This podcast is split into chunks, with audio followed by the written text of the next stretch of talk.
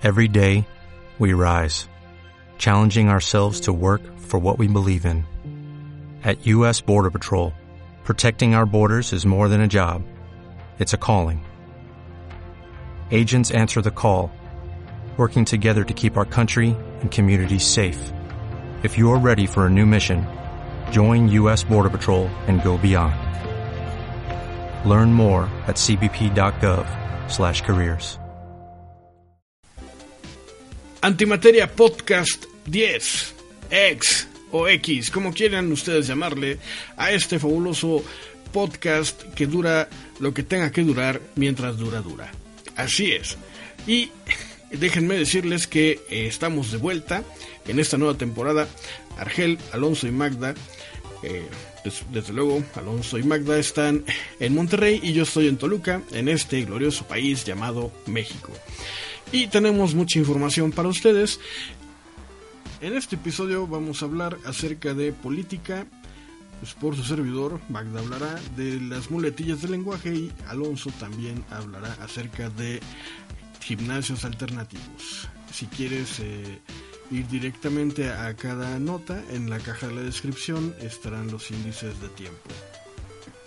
Y lo que nunca, tenemos un comentario acerca de política por su servidor. Así es. Déjenme decirles que nunca hemos hablado de política en este podcast, nos gustaba mantenerlo sin tanta polémica, pero después de varios episodios de religión creo que ya es tiempo de abordar la política. Porque eh, me he encontrado con muchas indecisiones, muchas personas me preguntan por quién voto, por quién no voto, qué hago, Dios mío, ayúdame. Eh, sin embargo, eh, la verdad es que si no, han- no se han puesto a ver por quién van a votar, es un buen momento, ya que eh, el segundo debate presidencial tiene poco que se realizó y ya podrán ustedes escoger mejor a su candidato. Eh, ha- hay varios, hay cuatro candidatos para la presidencia. Eh, desde luego solamente tres importan y de esos tres solo dos están como quedando pelea. Me refiero a Andrés Manuel López Obrador y a este señor eh, Anaya, Little Chicken. li- alias Little Chicken, eh, que eh, están muy duros por la contienda. Ay. Mucha gente tiene miedo de lo que pueda llegar a ser López Obrador, que históricamente, tradicionalmente ha representado, de la imagen que se ha pintado.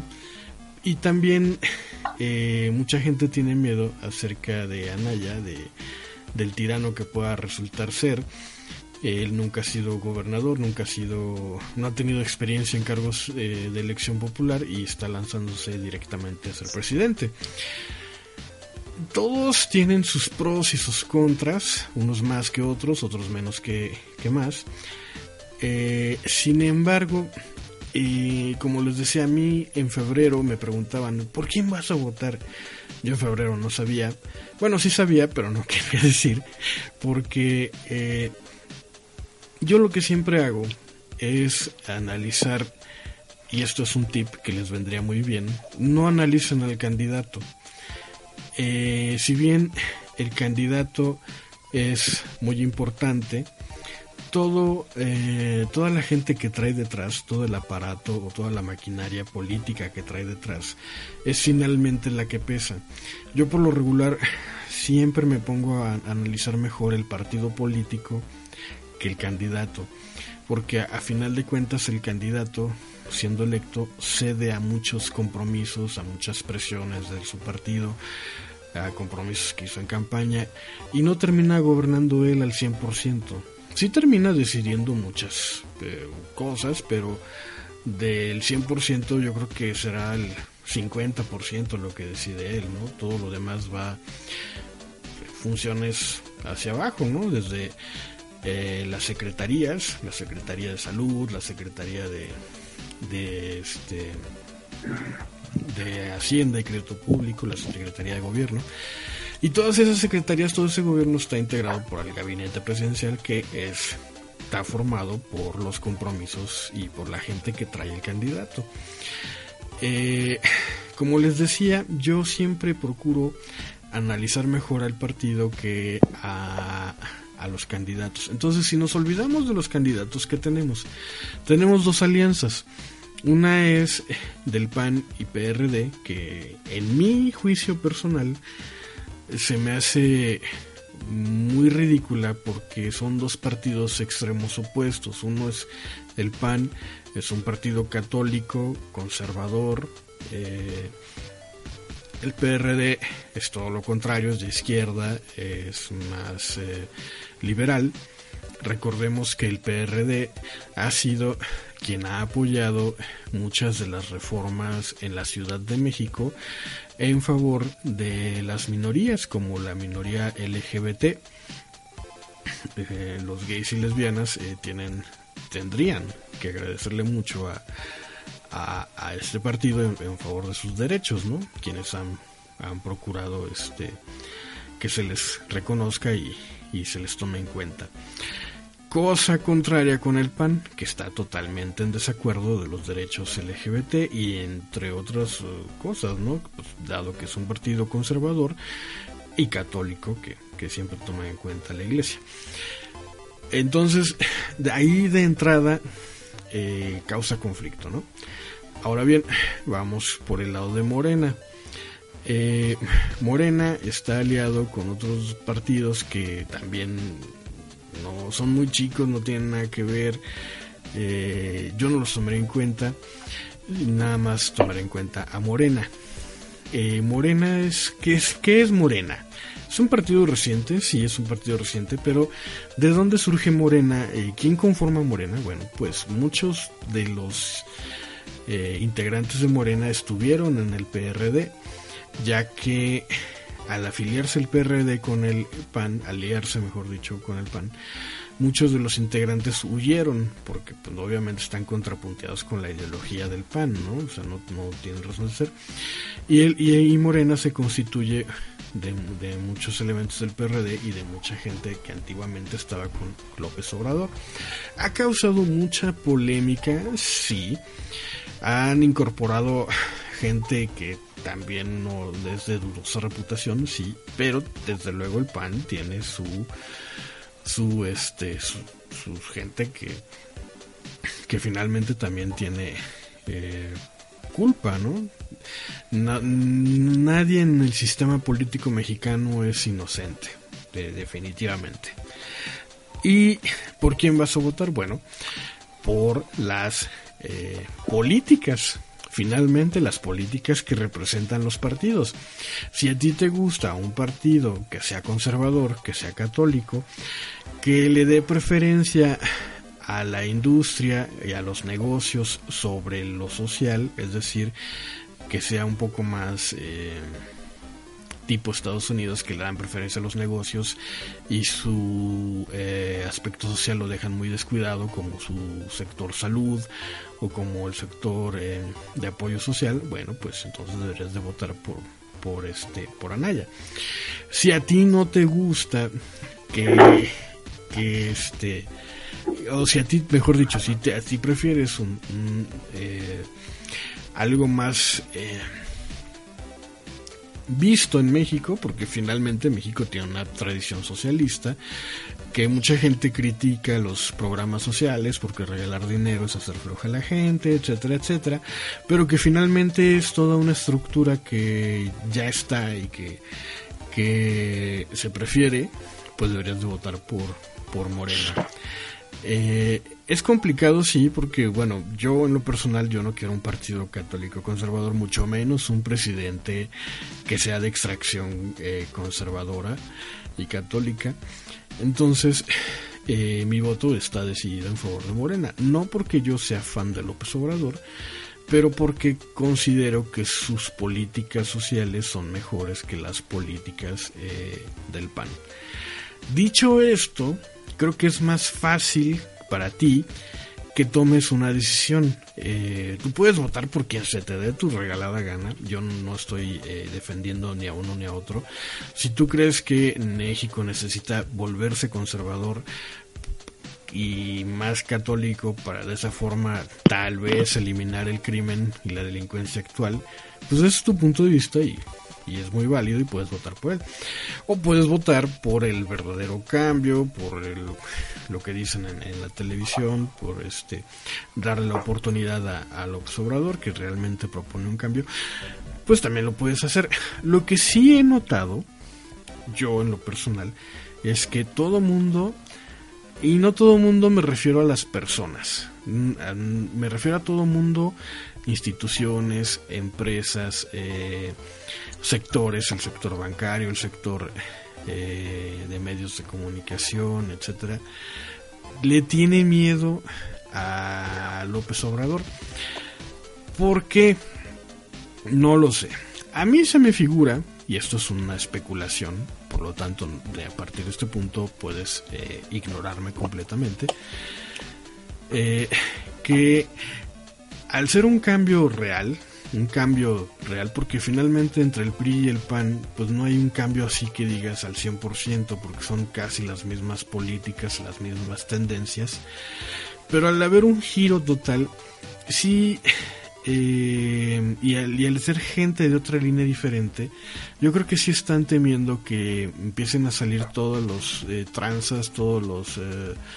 Eh, la corrupción que está allí y que están gozando de actual impunidad. No creo que López Obrador lo vaya a hacer porque realmente quiera eliminar la corrupción. Yo creo que lo está haciendo en venganza, lo estará haciendo por este para quitar a esa gente y poner su propia gente para que eh, ellos roben ahora. No lo sé, no me interesa porque finalmente quede quien quede va a seguir robando igual. Mucha gente dice, no, ya que mejor me robe otro, por, por eso voy a votar por López Obrador. Eh, eh, y otra, otra gente dice, no, yo estoy mejor con, con Anaya porque ahí me va a favorecer muy personalmente, etcétera. A mí e, eso, eso se llama voto duro. El voto duro es cuando a ti vas a, te va a beneficiar que gane el candidato eh, sí o sí. Por ejemplo, yo tengo un ejemplo, ¿no? Yo tengo una tía en el gobierno actual y si gana Mid, eh, pues eh, la van a jalar y, va, y va, va, a quedar en un mejor puesto y me va a ayudar a mí. Entonces, por eso voy a votar por Mid. Oye, pero Mid no tiene posibilidad de algo. No, no, no, pero si queda, a mí me beneficia. Eso se llama voto duro. No le vas a cambiar la intención de voto con nada porque tiene un beneficio directo personal eh, allí, ¿no? Igual con Anaya, este, pues hay gente que probablemente si gana, pues le, va a beneficiar directamente y jamás van a cambiar su intención del voto, pase lo que pase, ¿no? Así le den de periodicazos a Anaya y le encuentren cosas, pues no van a cambiar su intención de voto. Y lo mismo con López Obrador. Entonces, esos votos duros a mí no me interesan. Como ya les dije, la función es que ustedes indecisos, que muchas veces los indecisos, eh, el 22% de los indecisos toma su decisión a la hora de que se enfrenta a la boleta electoral y ya nada más tacha porque está bonito el, escudo del partido. Entonces, si realmente están indecisos, pues hagan ese análisis. ¿Qué tipo de, de política, de tendencia política quieren para los siguientes seis años? ¿no? un partido conservador católico que está más por el lado financiero, por el lado de los negocios, o un partido eh, que es más del lado social, que busca eh, regenerar eh, el país, eliminando la corrupción, a, palabras del candidato, y, hacer una reestructura desde, desde el fondo. ¿no? Entonces, pues creo que lejos de empezar a, a decidir si que López Obrador esto, o que Anaya esto otro, que uno es malo, que el otro es más malo, pues eso no importa, porque finalmente los que van a gobernar van a ser los que están detrás de ellos. Que si es Salinas, que si no sé qué, o que si es el otro, pues sí, pero finalmente lo que van a hacer son tendencias. por ejemplo, eh, el PAN va a empezar a crear más este, empresas, más infraestructura, tal vez más empleos, pero ¿qué tipo de empleos? Tal vez sean subempleos. Yo tengo muchos conocidos que eh, las empresas los tienen contratados eh, y registrados ante el Seguro Social con menos salario del que en realidad perciben. Les pagan un salario más un extra que no está registrado ante el Seguro Social como un bono o una prestación. Eh, ¿Cómo se llama esto? En vales o en bono o cosas así. Este, gratificación es la palabra. ¿Qué pasa? Bueno, pues que el país percibe menos impuestos, la empresa paga menos impuestos, ¿no? Ese tipo de subempleos son los que tal vez se podrían crear con, con el PAN. No sé, no estoy diciendo que eso vaya a ser, pero esa es la tendencia que ha venido registrando el país desde los últimos 12 eh, o 18 años, ¿no? Quién sabe que tampoco digo que con Morena eso vaya a cambiar totalmente, ¿no? Pero finalmente son tendencias. Morena se va a ocupar de otros aspectos más del país, ¿no? Entonces, pues decidan, decidan, sea por quien sea que vayan a votar, háganlo informado, pero informado, consciente, informado ya desde cuáles son las propuestas del partido, cuáles son las propuestas del candidato, no se dejen influenciar por los dimes y diretes de que si va a ser un peligro, de que si el otro es un traidor o un tirano, de que sí, que no. No, eso, eso sale sobrando, eso es pura paja mercadológica que busca demeritar eh, mutuamente las imágenes eh, públicas de cada candidato, ¿no? Entonces, finalmente lo que vale son las, las eh, pues, aunque se ridículo, pero sí, las promesas de campaña que vayan a hacer los candidatos, ¿no? Así es que, adelante y espero que eh, tengan un voto libre e informado.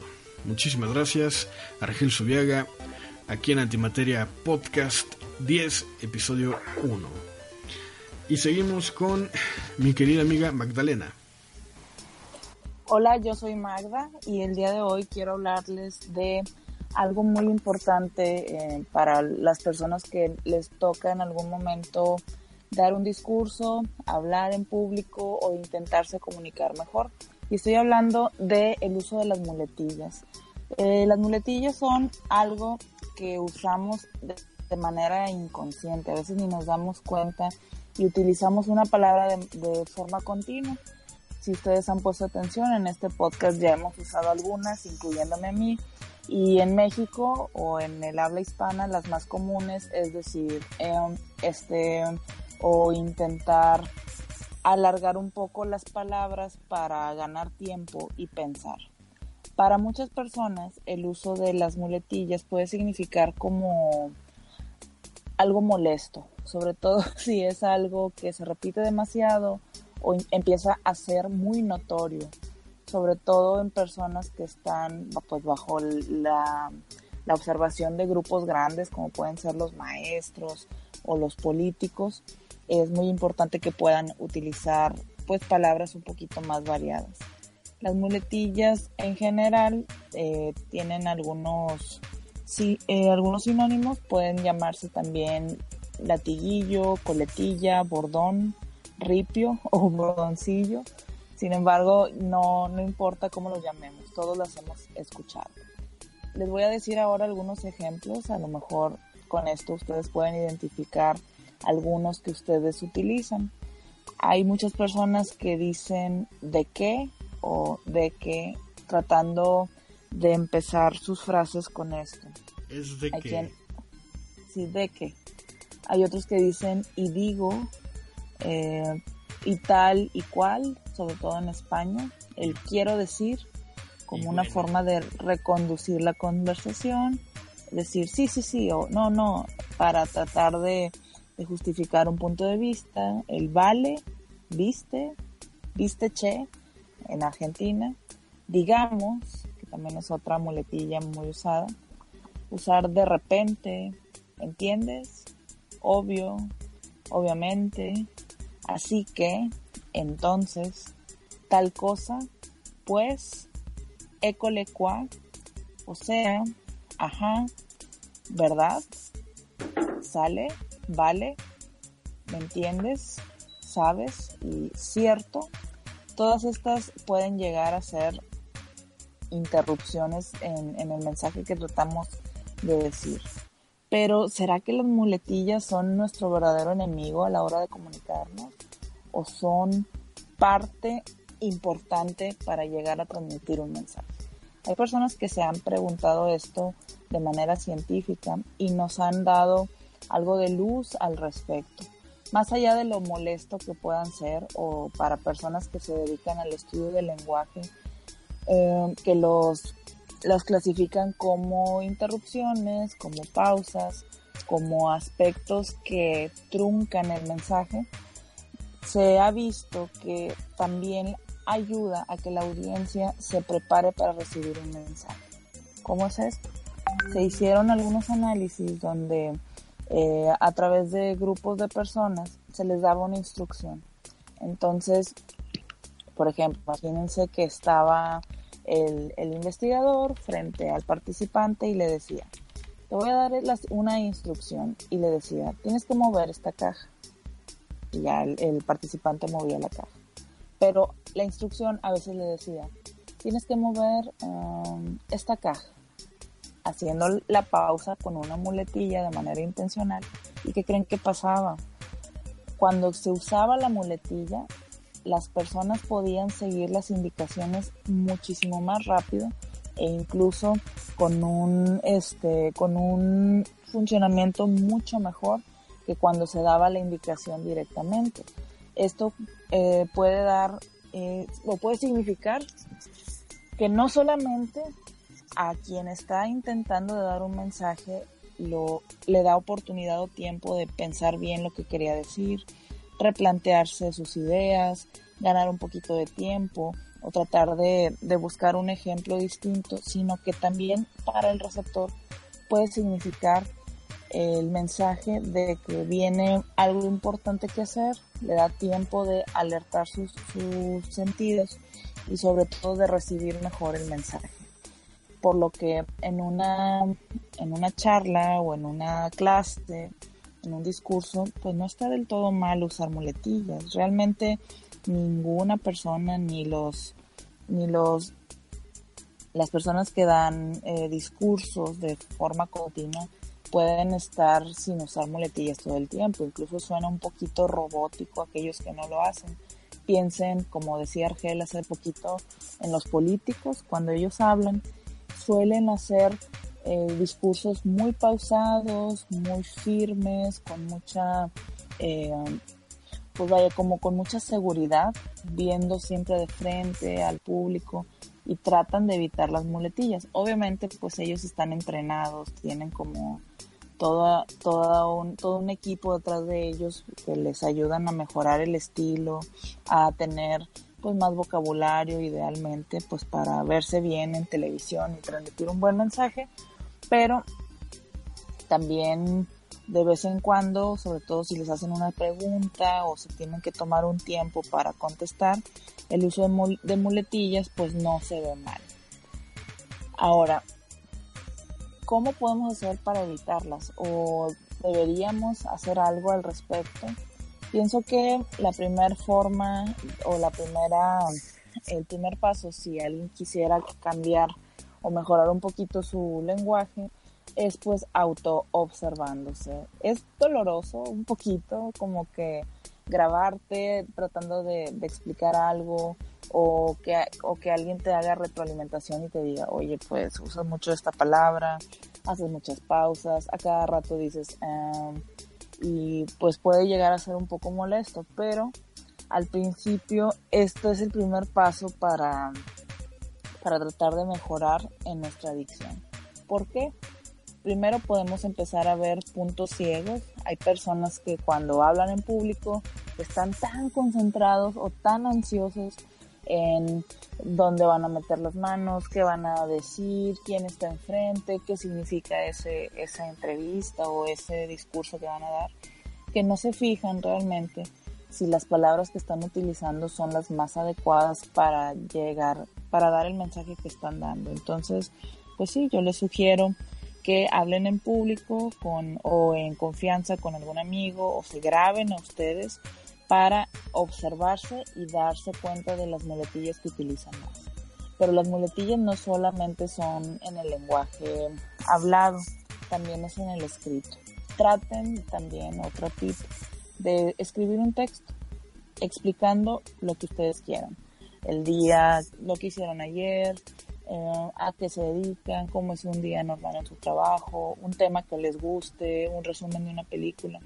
Y luego en el buscador de, texto, chequen cuáles son las palabras que más utilizan y que, y que más se repiten. Y se podrían sorprender de lo mucho que pudieran estar tratando de, explicar o de ganar tiempo con una palabra o una frase. Y pues bueno, el segundo paso sería buscar sinónimos o otras palabras que puedan conectar frases para ampliarle y darle un poquito más de variedad a su discurso. Otro tip muy, muy válido es tratar de que cuando hablemos en público no pongamos nuestras manos en los bolsillos puede parecer muy simple o a veces da mucha tranquilidad decir, bueno, al menos estoy nervioso, meto mis manos o las dejo sobre el podio para que no se vea que estoy nervioso, pero el dejar las manos a un lado como una forma de, también estar comunicando a través del lenguaje no verbal puede hacer que nos sintamos más limitados o más nerviosos de, de las palabras que podemos usar y por lo tanto hacer que utilicemos más muletillas. Traten de no hacerlo y pueden notar la, diferencia.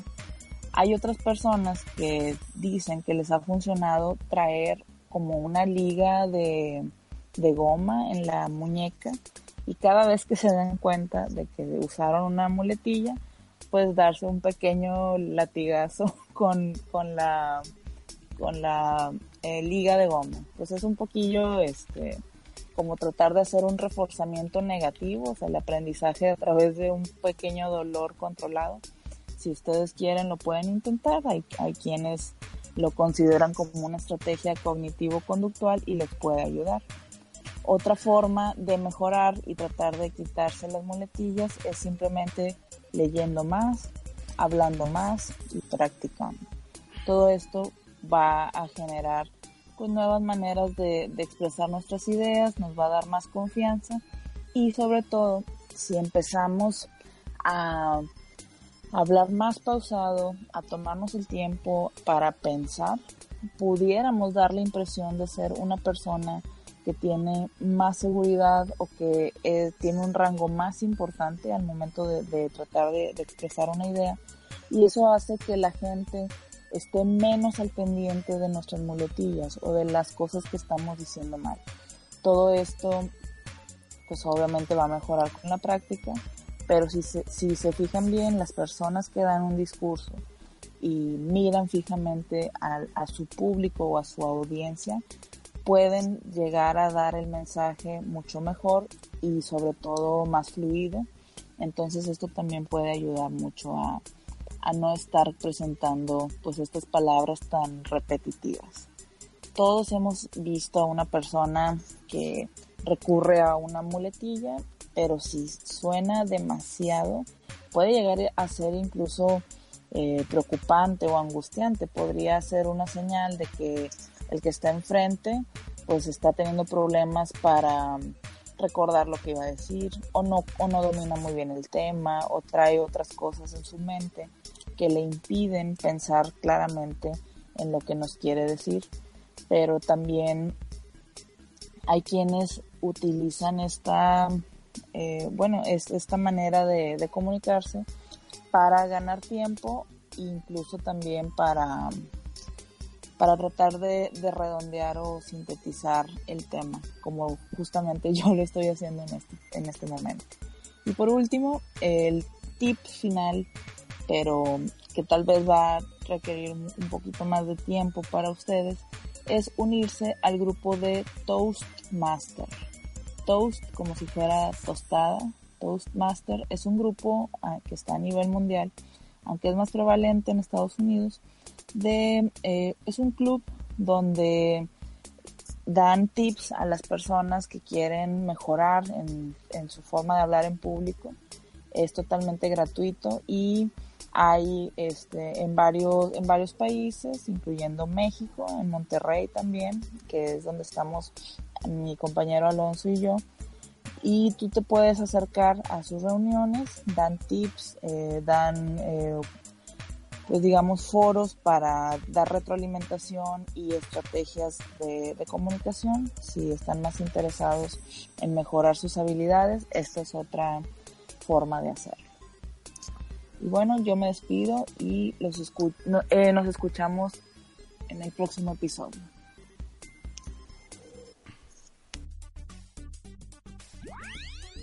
Pasamos a la sección que me toca a mí y en esta ocasión vamos a hablar un poquito eh, sobre esos lugares a los que asistimos para ejercitarnos, aquellos eh, centros donde llevamos a cabo esos rituales para mejorar un poco nuestro aspecto físico y también nuestra salud. Hay un tipo de gimnasio nuevo eh, que se está poniendo de moda en Europa y ha llegado eh, básicamente a tres países eh, lejos de donde nació. Nació en Inglaterra, ahorita está en Finlandia está en España y otro país que está por ahí cerquita, no recuerdo muy bien cuál es. Es un em, tipo de gimnasio y método que se llama Trip Tree. Es T-R-I-B de barco y número, 3. Es un método de entrenamiento o un tipo de... Yo creo que es un método y es un tipo... Un método de entrenamiento y un lugar de entrenamiento porque es algo que básicamente es ejercicio, pero con ropa bonita, ¿no? O con ropa diferente. Es un, es un concepto que está enfocado para gente millennial. Así que, bueno, me voy a ahorrar comentarios de ellos, pero ya se pueden imaginar muchas cosas al decir la palabra millennial. Eh, me imagino que puede venir a su, mente la palabra capricho, eh, incomprensible, latoso, eh, quejoso, lo que tú quieras. ¿Por qué? Porque este tipo de personas, de, perfil de personas, de generación, perdón, no es una persona que esté conforme con lo actual, que no quiere pagar por ciertos servicios, que si algo se le hace este, caro o tengo conforme con alguna situación, pues te va a reclamar. Este gimnasio básicamente te, te dice, pagas solamente lo que consumes. Así que si tú vas a ese tipo de gimnasio, solamente vas a pagar por el tiempo o la cantidad de ejercicio que tú hagas, ¿no? Si vas un día, pues te cobran un día, te cobran dos, tres días. Si te escribes a una clase de, no sé, algún tipo de, de baile, por ejemplo, te cobran nada más esa clase, ¿no? Contrario a lo que sucede en la mayoría de gimnasios o clubes de ejercicio, donde tú pagas una mensualidad, una inscripción y tienes acceso, por ejemplo, en mi caso tengo acceso a spinning, tengo acceso a karate, a box, a crossfit, al área de pesas, a este vapor y no me acuerdo qué tantas cosas. De fin de cuentas casi no utilizo todo esto, pero eh, ahí está el servicio, ¿no?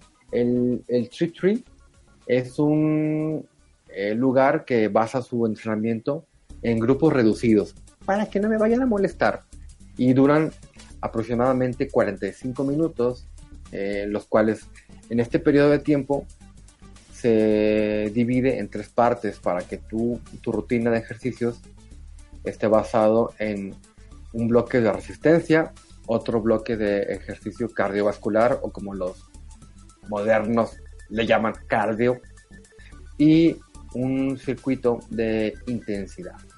Que si me lo preguntas, yo creo que esto puede ir básicamente implícito en los dos anteriores. Pero bueno, a fin de cuentas son cosas nuevas y quieren vender más. Todo el entrenamiento, este, esto está padre. Es un grupo reducido, pero el entrenamiento está monitoreado por un instructor.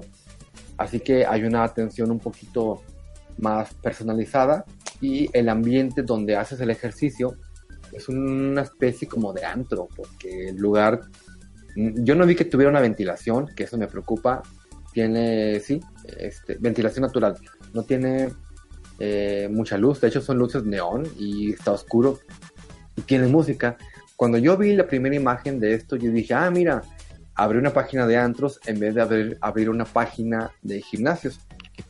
Y resulta que la rutina es dentro de un este, antro eh, disfrazado de gimnasio, que para mí lleva muchos pros y muchas contras que ahorita voy a ahondar un poquito más en ello, ¿no?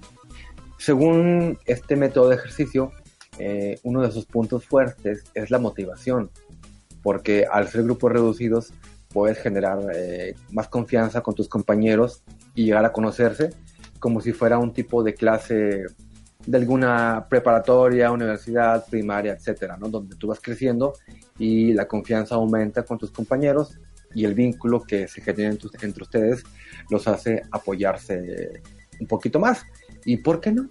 También divertirse. Entonces apuestan un poquito a la parte, a particularizar el ejercicio, a la relación social y terminando, adivinen que se quedan a tomar como si fueran un bar licuados, batidos o bebidas energéticas que obviamente tienes que pagar como todo eh, millennial. Este gimnasio, eh, les comenté que está en cuatro países. Eh, recientemente está abriendo uno en Barcelona, en la calle este, muy famosa que se llama Diagonal, que es una calle muy amplia. Y este, ya hay personas que están inscribiéndose. Alrededor del mundo hay cerca de mil gimnasios, que se me hace mucho para el poco tiempo eh, que lleva este método, apenas son cinco o seis años que este método se ha empezado a implementar. Método no, esta experiencia, experiencia. Y creo que sí está caro porque este, las mensualidades no parece que estén tan, tan bajas. Así que yo no sé cuánto cueste una hora de ese tipo de clases, ¿no? Los planes eh, pasan primero eh, por establecerse de ciudades más grandes y poco a poco van penetrando en ciudades eh, más pequeña. Me imagino que aquí en México sería como que abrir tres gimnasios, uno en Guadalajara, otro en Monterrey y otro, no sé, en Cancún y poco a poco van eh, particularizando a ciudades más pequeñitas. Si bien pensamos que los gimnasios eh, son así ahorita, déjenme les recuerdo que hace 35 años, cuando se pusieron de moda a finales de los... No, cuando... Sí, a de moda a finales de los 70, principios de los 80, eran lugares grandes con eh, muchos juegos de mancuernas, ejercicios eh, un poquito rudos, barras libres, pesos muertos y gente que iba dispuesta simplemente a hacer ejercicio para que le doliera el cuerpo y a ver qué resultados obtenía. Sí, era un poquito más eh, prehistórico, diría yo, más duro el ejercicio, menos personalizado, menos eh, estudiado, pero yo lo siento como que más... Eh, a, mí me, a mí me gustaba más eso de, del dolor y, ir a lo que vas, no ir a socializar en un lugar con luces y a tomarte bebidas con tus compañeros porque deben hacerse amigos. No, eso en lo personal me hace una reverenda eh, tontería. Yo no sé cuándo va a llegar a México, pero seguramente alguien este, no va a tomar la licencia de manera legal y va a empezar a implementar variantes de, este tipo de ejercicio y para mí creo que va a ser lo mismo que esos eh, gimnasios de moda donde ofrecen clases de insanity, de crossfit y este cosas que solamente son basadas en el dolor y en la moda, respaldado por una amplia campaña de redes sociales. Yo sugiero que siempre que quieran ir a un gimnasio, eh, este, comparado con este, busquen un lugar que tenga ventilación, porque a veces entre el sudor y que no se limpia bien, la transpiración, eh, como, la exhalación, eh, el olor a pedo, el olor a axila, el olor del cuerpo, es algo que es molesto porque huele mal y no sé si te pueda llegar a causar algún tipo de enfermedad. Y más que todo porque dentro del mismo lugar donde te ejercitas es donde consumen alimentos, ¿no? Siempre es importante tener en un gimnasio una buena ventilación, pero no solamente interna, ¿no? Sino otra que también eh, pueda venir del exterior. Porque imagínate hacer ejercicio dentro de un lugar cerrado a una alta intensidad, un grupo de personas que es reducido, que en teoría son de 15 a 10, pero vi por ahí imágenes donde hay más de 20 personas en un lugar muy pequeñito, pero yo creo que vendría siendo algo eh, que está de pensarse, porque yo le veo más contras que pros. El único pro que le veo es que por ser algo novedoso, hay gente que va a tener eh, la curiosidad empezar a hacer ejercicio o retomarlo si lo dejó en algún punto de su vida, pues porque simplemente es algo que le va a llamar la atención y lo puede ver como una oportunidad de reintegrarse a la vida, a, la actividad física por, medio de una actividad que es diferente y que espera que le, le pueda llegar a gustar. Que espero que así sea, pero yo la verdad lo dudo mucho porque cuando una persona quiere hacer ejercicio, este, no lo haces en un club social, lo puedes hacer ahí, puedes irte a, escribirte a algún equipo de, no sé, de cachibol, de cómo juegan los, la gente mayor, a un equipo de, de corredores, o simplemente, si lo haces por gusto, puedes irte a caminar al parque que está muy cerca de tu casa. Y bueno, mis estimados eh, compañeros de podcast, esta es toda la nota que traigo y espero verlos por aquí pronto.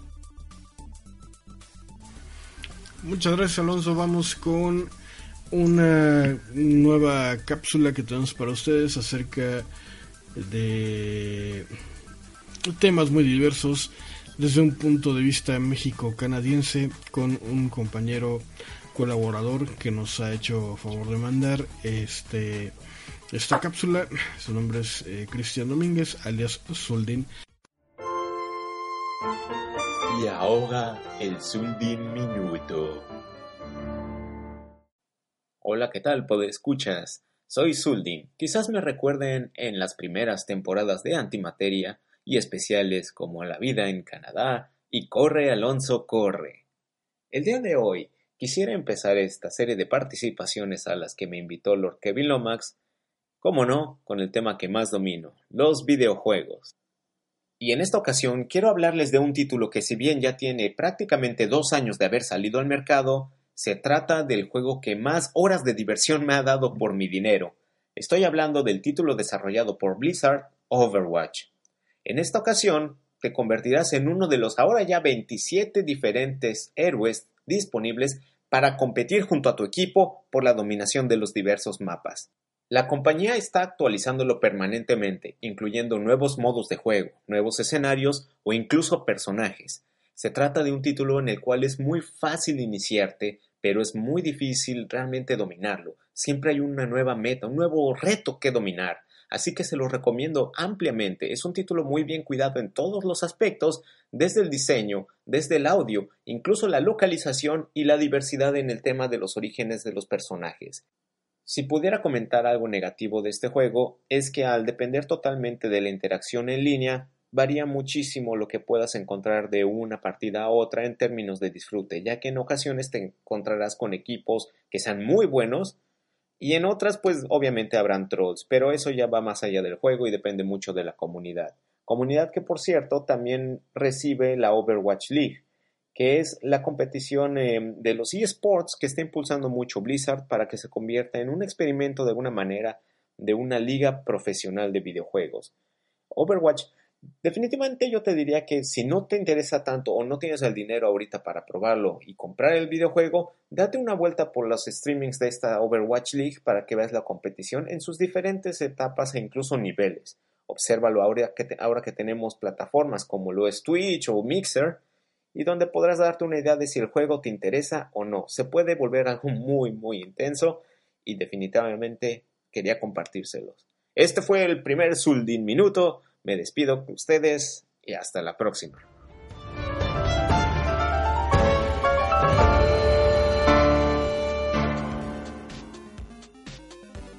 Bueno, eso fue el Zuldinuto, así es.